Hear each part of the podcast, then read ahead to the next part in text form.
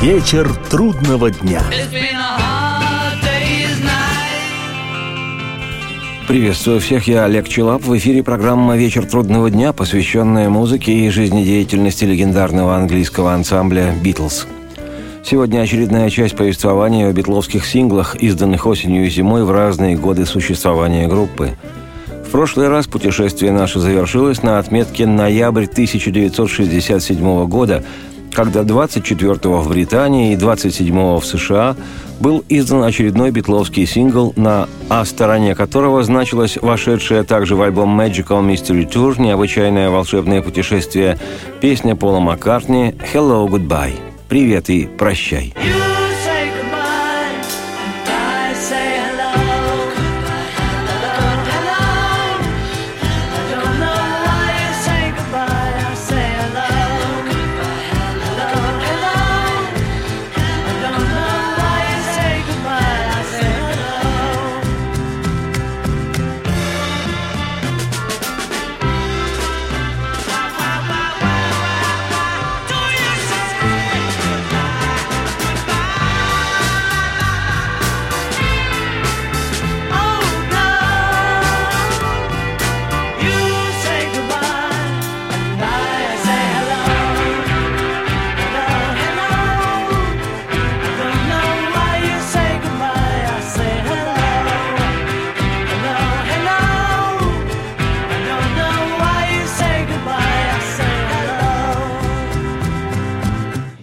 говоришь высоко, я говорю низко. Ты спрашиваешь почему, а я отвечаю не знаю.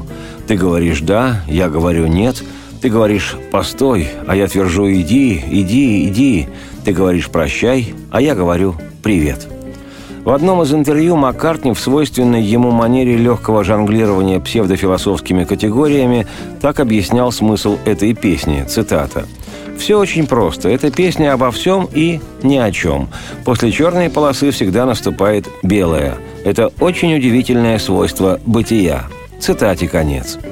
О «Hello, Goodbye» я уже рассказывал в предыдущей части повествования о битловских осенних зимних синглах, но есть еще что поведать об этой вещице, на первый взгляд совсем простой, а на самом деле представляющей собой сложную, даже изощренную маккартниевскую работу – Начать с того, что «Hello, Goodbye» стала первой песней «Битлз», записанной после ухода в иные миры в августе 67-го менеджера группы Брайана Эпстайна. Музыканты начали записывать «Hello, Goodbye» 2 октября 67-го и трудились над ней в течение семи смен, завершив работу фактически через полтора месяца, 15 ноября. В студии было сделано 14 дублей этой песни, рабочее название которой было «Hello, Hello», Ринго Стар играл на ударных, Маккартни на фортепиано, Леннон Джон на органе, а Джордж Харрисон на тамбурине. Позже Ринго наложением дописал партию маракасов, а Маккартни также наложением бонга, партию электрической гитары, дважды double-track ом партию бас-гитары, конга и вокал. Помимо этого, в песне сессионными музыкантами были записаны партии двух альтов, а Леннон и Харрисон исполнили подпевки – Кроме того, Битлз, ведомый к концу 1967 года неуемным Маккартни Полом, решили отснять промо-ролик про образ будущих видеоклипов. Для этого группой был арендован лондонский Севилл театр в Уэст-Энде. Ранее Брайан Эпстайн организовывал в нем проходившие с неизменным успехом рок-н-ролльные шоу, в том числе и гастроли американских музыкантов. Поклонникам группы хорошо известен хрестоматийный промо-ролик на песню «Hello, Goodbye», в нем битлы, нарядившиеся в свои костюмы, в которых снимались для конверта эпохального альбома Sgt. Pepper's Lonely Hearts Club Band, оркестр клуба «Одиноких сердец» сержанта Пеппера, и, пригласив для съемок нескольких девушек-танцовщиц, под фонограмму имитировали живое исполнение. Но мало кто знает, что на самом-то деле к песне было отснято три ролика, и все три режиссировал Маккартни – как годы спустя вспоминал Пол, цитирую, «Я сам был режиссером рекламного клипа для песни «Hello, Goodbye». Кинорежиссура – занятие, которое каждому хочется попробовать. Оно всегда меня интересовало, но только до тех пор, пока я не занялся этим сам. Тогда я понял, это слишком тяжкий труд. Кто-то подвел итог этой работе так. Всегда найдется кто-нибудь, кто придет и скажет, «Вам нужны золотые пистолеты или серебряные?» И ты начинаешь ломать голову. Так все и происходило. Приходилось принимать столько решений, что в конце концов я возненавидел эту работу. Цитате конец. Что примечательно, из-за строгих правил Британского союза музыкантов, а правила эти касались использования фонограмм, изначально ролики «Hello, Goodbye» были запрещены к показу на британском телевидении. Но на телевидении североамериканских Соединенных Штатов, в отличие от BBC, Таких ограничений не существовало, и 26 ноября 1967 накануне выхода сингла в США, один из клипов был показан в знаменитом телешоу Эда Салливана.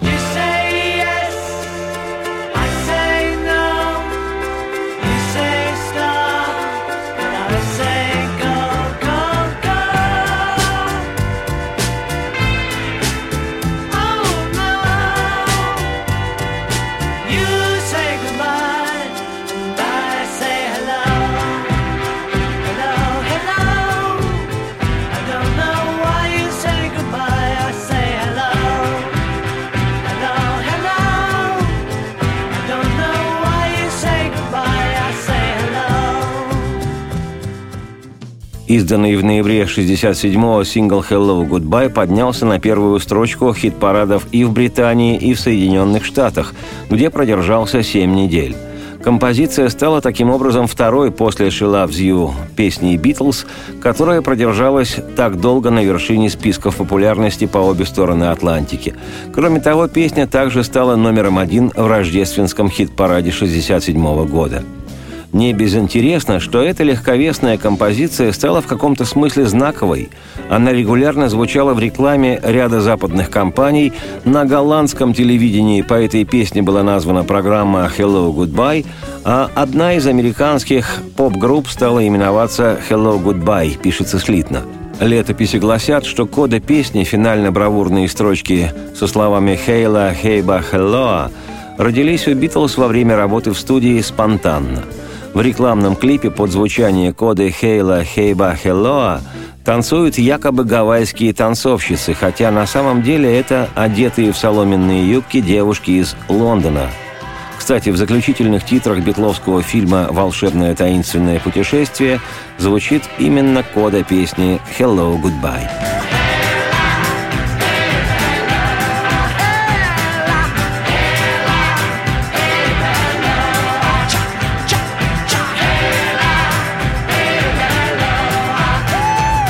Нет смысла куда-либо переключаться. Два-три обязательных дежурных вдоха и придут Битлз. Продолжение программы «Вслух и насквозь». Вечер трудного дня. Меня зовут Олег Челап. Это программа «Вечер трудного дня», посвященная музыке и жизнедеятельности легендарного английского ансамбля «Битлз». Сегодня продолжение путешествия по осенним и зимним синглам «Битлз». На би-стороне изданного в ноябре 1967 года сингла «Hello, Goodbye» была записана удивительнейшая песня Леннона Джона «I'm the Walrus» – «Я Морж».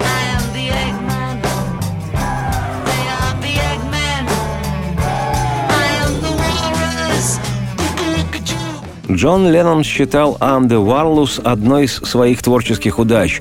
Вещь эта в числе его любимых песен, которые были написаны Ленноном в составе «Битлз». И песню эту он комментировал во многих своих интервью. Так, в 1974-м Джон говорил, цитирую, «Она одна из моих любимых, во-первых, потому что эту песню написал я, а еще потому, что в ней полным-полно фрагментиков, которые будут интересны слушателям даже через сто лет». Цитате конец. Незадолго до ухода в иные миры в 1980-м Джон и вовсе в подробностях поведал историю создания «I'm the Walrus», цитирую. «Это образ из моржа и плотника из «Алисы в стране чудес» Кэрола. По-моему, это отличная книга. До меня никогда не доходило, что Льюис Кэрролл отобразил в ней капиталистическую систему. Я так и не понял, что на самом деле он имел в виду, как люди не понимали истинный смысл песен «Битлз». Позднее я вернулся к этой книге и сообразил, что в этой истории Морж – плохой парень, а плотник – хороший. И я подумал, о черт, я выбрал плохого парня. Но выбери я другого, разве все звучало бы? Представьте себе, я плотник. Мне всегда представлялся Морж в саду, мне нравился этот образ. Я даже не задумывался над тем, кто он такой. А выяснилось, что он ублюдок. Но все это написано так, что каждый понимает, этот образ что-то означает. Даже мне так казалось. Все мы считали, что даже если я говорю «я морж», это должно означать «я Бог» или что-то еще. Это просто поэзия, но для меня она стала символической. Цитате конец. Текст песни «I'm the Walrus» пересыпан типично ленноновской игрой слов и символов, и понять в этом тексте хоть что-либо чрезвычайно сложно, не только непосвященному человеку, но даже и битлоориентированному гражданину или, не побоюсь этого слова, гражданке. Это сродни попытке расшифровать роман британского писателя Джеймса Джойса «Улис». Комментарии составят книгу по объему, превышающую сам роман – с учетом ленновского образного ряда, его подвижной психики и неуемной фантазии, с учетом его постоянных в песнях и высказываниях в середине-конце 60-х рассуждений и размышлений на тему «что есть Бог» и «что есть религия», и, безусловно, не сбрасывая со счетов тяги Джона к различного рода веществам, порождающим глюкообразные видения – Начало вроде бы абсурдистского текста «Am the Walrus» по-русски выглядит приблизительно так – я есть он, и ты как он, но ты лишь я, хоть все мы чохом вместе. Глянь, как бегут, где хрюн, где наган, глянь, страсть и снасть. Я плачу. Сидя в кукурузе, жду, жду, когда придет фургон. Карпачай чеширский, глупый бледный вторник, эй, чувак приблудный, вытяни лицо в яйцо. Яйценос я, яйценосы, хрен моржовый, губы между губ.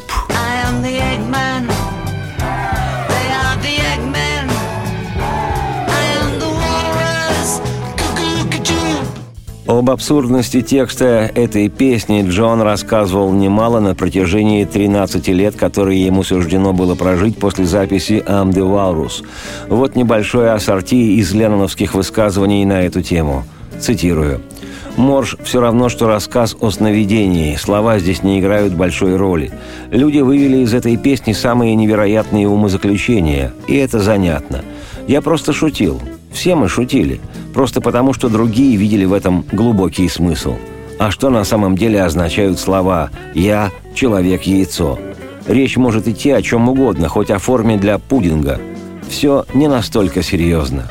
В те дни я писал туманные тексты, подражал Бобу Дилану, никогда не объяснял, что я имею в виду, но создавал образы, которые в большей или меньшей степени можно было уловить. Это похоже на игру. Я думал, им понравится вся эта художественная чушь. О чудесных стихах Дилана написано больше, чем сказано в самих его стихах. Это интеллектуалы находили смысл в том, что писал Дилан, да и Битлз тоже. Думаю, Дилана спасло то, что он умер. И я подумал, я тоже могу писать такую чепуху. Цитате конец. В музыкальном отношении «Am the Walrus» – вещь уникальная. Построенная исключительно на мажорных аккордах, ни одного минорного созвучия, она завораживает при исполнении. Я пробовал собственноручно.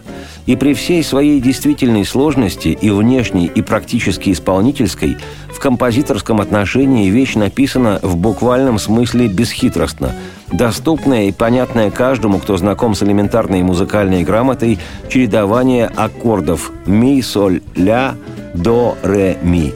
Аккорды эти терзают миллионы музыкантов. Но почему-то вещь «Am the Walrus» в бесхитростной своей простоте получилась именно у него, у Леннона Джона.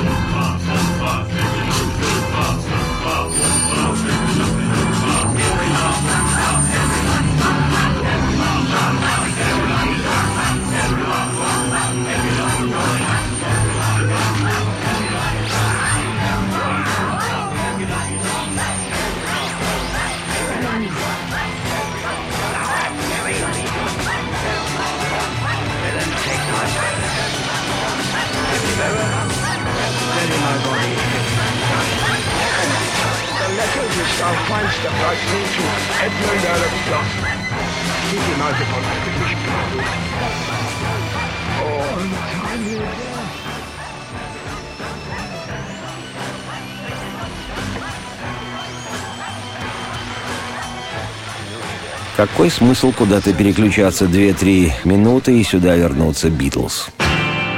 Вечер трудного дня.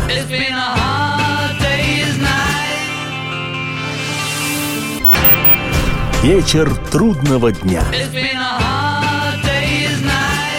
Это программа «Вечер трудного дня», посвященная музыке и жизнедеятельности легендарного английского ансамбля «Битлз». Меня зовут Олег Челап, и сегодня продолжение путешествия по осенним и зимним синглам группы.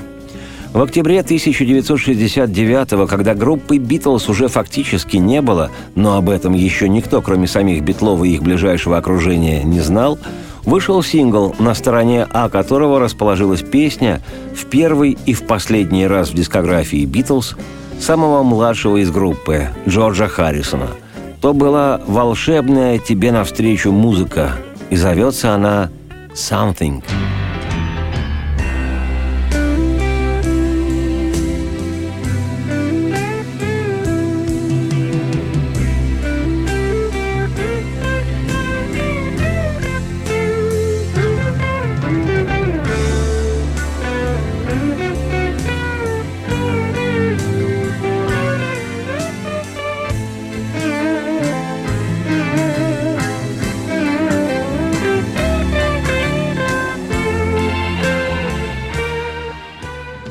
Редкой красоты балладу «Something», название которой переводится как «что-то», гитарист группы Джордж Харрисон сочинил на пианино в 1968 году. Теоретически песня могла бы украсить белый альбом «Битлз».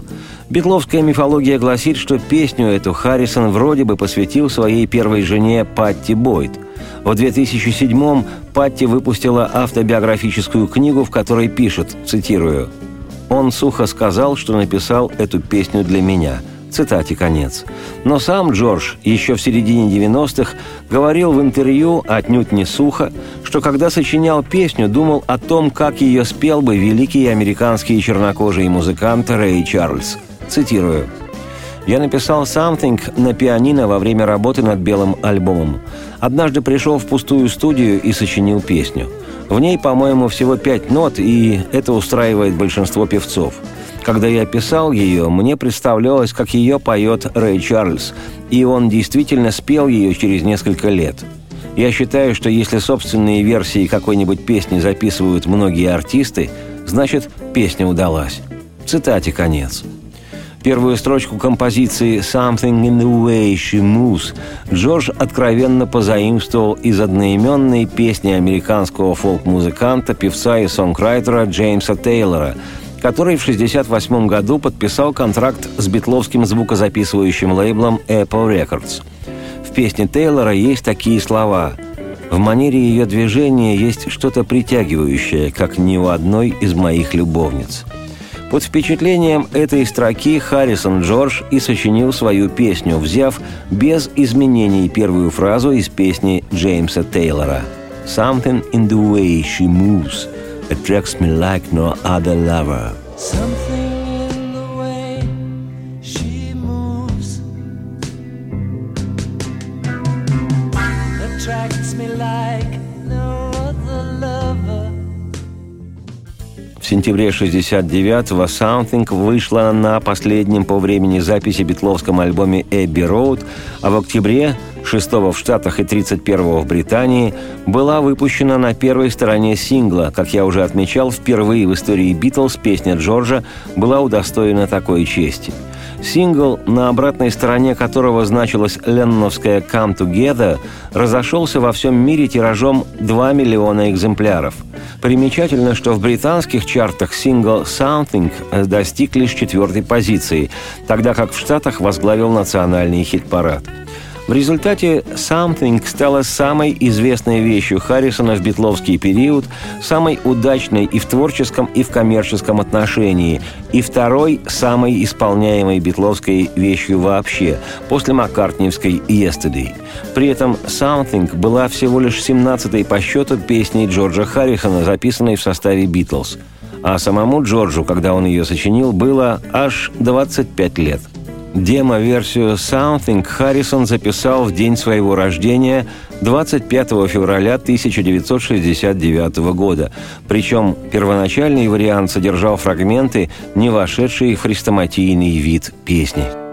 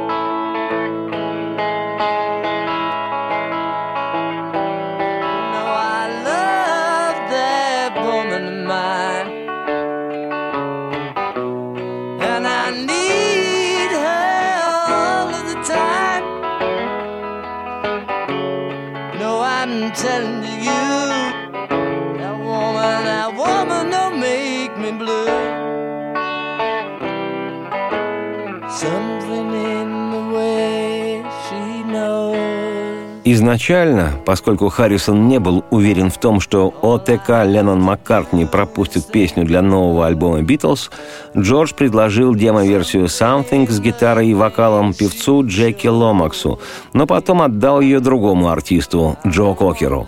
Кокер Джо записал свою версию «Something» раньше, чем «Битлз», но она была выпущена лишь в ноябре 69-го.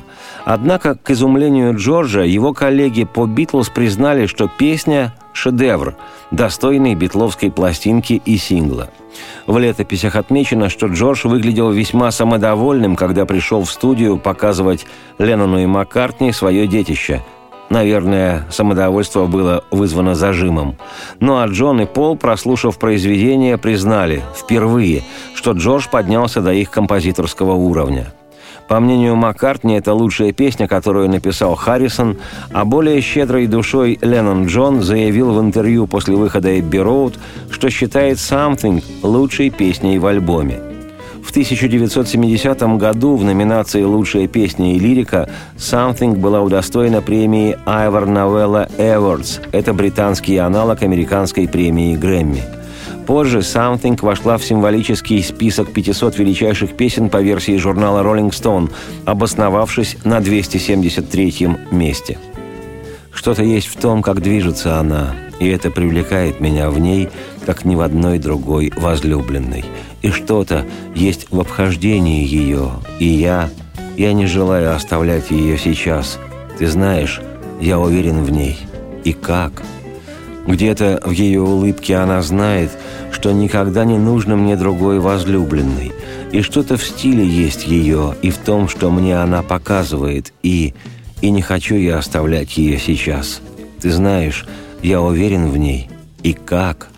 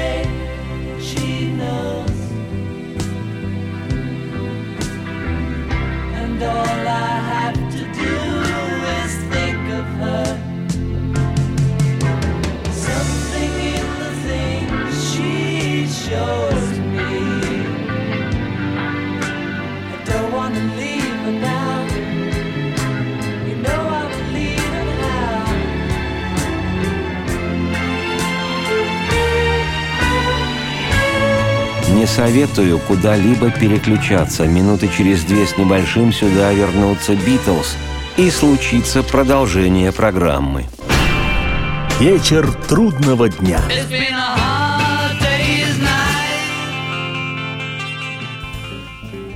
Меня зовут Олег Челап. Это программа «Вечер трудного дня», посвященная музыке и жизнедеятельности легендарного английского ансамбля «Битлз».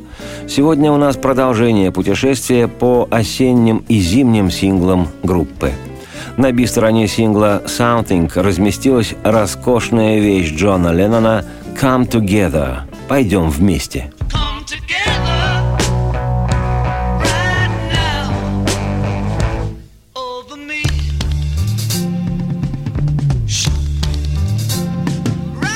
У каждой песни своя история, есть она и у «Come Together». Мелодия вещи, да ее некоторые слова откровенно заимствованы, чтобы не сказать содраны, из песни одного из основателей рок-н-ролла Чака Берри «You Can Catch Me».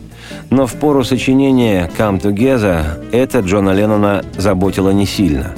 А зря, потому как позже озаботились адвокаты Чака Берри и затеяли судебное разбирательство, которое длилось около шести лет. Для Джона оно прошло не без потерь. Поведаю об этом не сегодня, сейчас скажу лишь, что дабы избежать судебного разбирательства всерьез, Джон записал «You Can Catch Me» для вышедшего в 1975-м сольного своего альбома, название которому «Рок-н-ролл». Этот диск полностью состоял из старых рок-н-ролльных хитов, песен, на которых взросла мятежная ленноновская душа.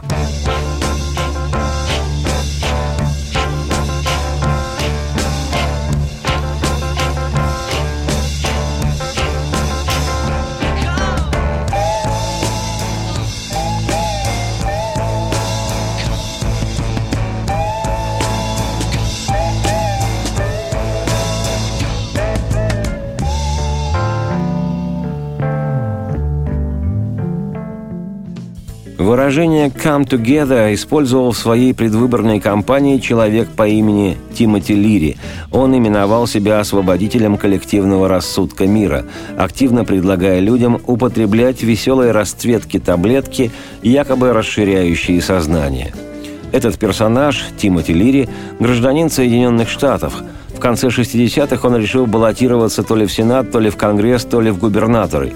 Правильно понимая влияние музыки Леннона на молодежь, Лири и его жена Розмари 1 июня 1969 прибыли в Монреаль на акцию «В постели за мир», тогда еще формально битла Джона Леннона и его на всю голову авангардно ушибленной ненаглядной жены Йоко Оно. Акция проходила в отеле «Королева Елизавета». Оба супруга Лири участвовали в записи песни Джона «Give Peace a Chance» «Дайте миру шанс», и оба были упомянуты в спонтанном тексте этого антивоенного гимна самим Джоном.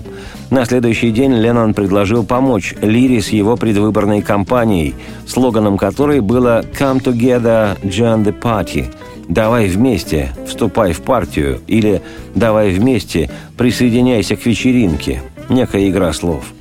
Леннон прислал Лире демозаписи с некоторыми идеями для песни. Но в это же самое время случилась у Лири ощутимая неприятность. Его посадили в тюрьму за банальное хранение дикорастущих трав. И на этом его политическая кампания была завершена. В результате Леннон Джон решил дописать песню, но уже не для Тимоти Лири, а для нового альбома «Битлз» «Эбби Роуд». Джон вспоминал, цитирую, это запись в стиле фанк. Я бы сказал, одна из моих любимых песен «Битлз». Это и фанк, и блюз, и я отлично пою ее. Мне нравится ее звучание, под нее даже можно танцевать. Песня была создана в студии, и она изменилась во время записи. Мы говорили, давайте замедлим темп, сделаем то, сделаем это. И в итоге получилось, как получилось. Я просто сказал ребятам, знаете, аранжировки у меня нет, но вы же понимаете, что мне нужно. Думаю, так получилось отчасти потому, что мы играли вместе довольно долго. Я попросил, сыграйте что-нибудь в стиле фанк, и, кажется, сумел задать темп, а они просто подхватили мелодию. «Come Together» – профессиональный жаргон, выражение, которое использовал Тим Лири, баллотируясь в президенты. Он попросил меня написать ему песню для компании – я очень старался, но у меня ничего не вышло. Зато получилась «Come Together», которая ему не подошла. Нельзя выиграть выборы с такой песней. Потом Лири долго обвинял меня, утверждая, что я украл у него лозунг. А я этого не делал. Просто получилась песня «Come Together». Да и что мне было делать? Отдать ее Лире? Цитате конец. «Come Together» вышла в качестве сингла 6 октября 1969 и, как и сторона А сингла «Харрисоновская Something», достигла первого места в американском хит-параде. 18 октября она вошла в список ТОП-40, оставаясь в чарте еще 16 недель. А в списке 500 самых лучших песен всех времен по версии журнала Rolling Stone «Come Together» Леннона Джона занимает 205-ю строку – Любопытно, но название «Come Together» в нашей стране иногда переводят как предложение одновременно завершить процесс соития. На ход ноги отмечу, что Леннон спел «Come Together» на своем концерте в Нью-Йорке в 1972 году. То была единственная песня времен «Битлз», которую Джон исполнил после распада группы. Но об этом я, Олег Челап, автор и ведущий программы «Вечер трудного дня», расскажу уже на следующей неделе, когда предложу завершение путешествия по битловским осенним и зимним синглам. Сейчас же предлагаю всем воспользоваться тем любопытным переводом названия песни «Come Together» – «Кончайте вместе». Так говорил Джон Леннон. Радости вам вслух и процветайте!